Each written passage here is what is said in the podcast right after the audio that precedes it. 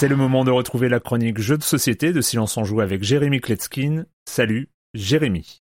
Salut à tous. Et non, Erwan n'est pas présent dans ma phrase d'introduction. On est tranquille. Là, on va pouvoir prendre notre temps sur le flux dédié en exclu. On va pas être coupé arbitrairement la paf après 2 minutes 30 parce que c'était trop long. Je me moque pas du monde. Hein. Vous allez voir que dans la première chronique de l'année, euh, dans Silence on joue, je vais faire un petit top et plusieurs de ces jeux que je vais mentionner ont été chroniqués en exclu dans le flux de podcast dédié, c'est-à-dire ici. C'est pas la poubelle. Au contraire, c'est le lieu de rattrapage quand je trouve des jeux très sympas et que j'ai pas pu les caser euh, dans le podcast principal, j'en parle ici. Et cette semaine, bah, on va parler de Luminis. C'est un jeu de cartes, enfin ce sont des grandes cartes, la boîte n'est pas si petite. Et euh, Luminis, bah, il a de la gueule et a intérêt, hein, parce que c'est un jeu dans lequel on va construire des cathédrales et au niveau standard euh, visuel, les cathédrales, bah, ça impose un niveau minimum. Alors le, jeu, il s'adresse à qui ben, Si vous avez aimé Codex Naturalis par exemple, c'est alors là une toute petite boîte avec des petites cartes, mais il y avait quand même un minimum de règles et euh, parfois ça peut euh, rebuter un petit peu. Et ben là on est euh, vraiment dans le même style, on va poser des cartes les unes à côté des autres, chacun devant soi et on va tenter d'obtenir des objectifs. Les cartes se boostent entre elles, on va devoir faire des combinaisons,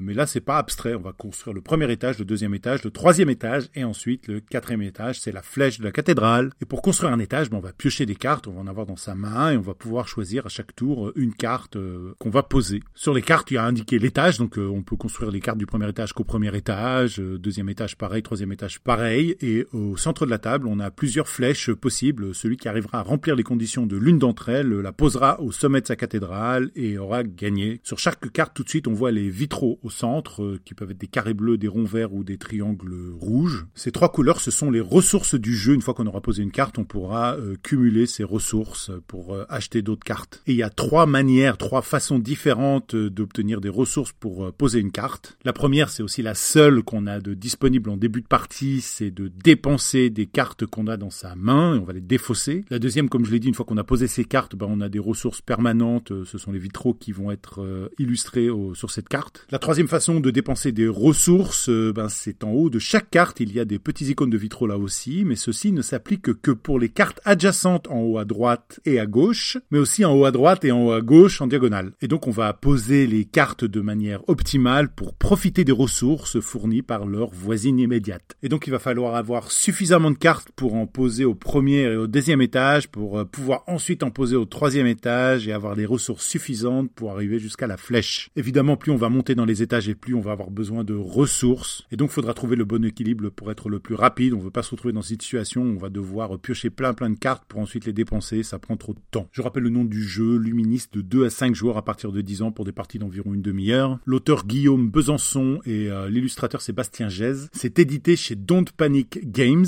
et c'est un jeu euh, très facile à sortir. Hein. si vous voulez pas jouer un party game, vous posez un petit peu, mais quand même pas passer euh, des heures à expliquer les règles. Là, c'est très rapide, on comprend et c'est plaisant et intéressant. Il y a un peu de chance, mais pas que, parce qu'on va pouvoir imposer des cartes aux autres joueurs en défaussant, on les repose sur les piles disponibles et donc on va réduire le choix des autres. Et donc on peut jouer un petit peu des coudes. Voilà. Et en tout cas, moi, bon, ben l'année 2024, elle se présente plutôt pas mal. Hein. Il y a des jeux très sympa. Là, je viens de jouer à un jeu, ça s'appelle Humanity. Alors pour le moment, j'en ai fait qu'une seule partie, donc on verra, mais il y a de grandes chances que j'en parle, que j'en fasse une chronique, parce que j'étais extrêmement impressionné. Bon, c'est un gros jeu de gamer. Hein. Là, on est euh, dans le jeu bien velu. Et donc vous avez appris ici en avant-première qu'on allait parler de Humanity euh, avant la fin du mois. Le scoop, c'est quand même la base euh, du contenu de qualité. Hein. Et je vous souhaite à tous une bonne année 2024 pleine de jeux de société et pleine de temps pour y jouer parce que c'est toujours euh, là que ça coince. Hein.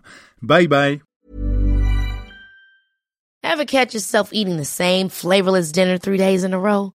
Dreaming of something better? Well, HelloFresh is your guilt-free dream come true, baby. It's me, Kiki Palmer. Let's wake up those taste buds with hot, juicy pecan-crusted chicken or garlic butter shrimp scampi. Mm. Hello Fresh. Stop dreaming of all the delicious possibilities and dig in at HelloFresh.com. Let's get this dinner party started.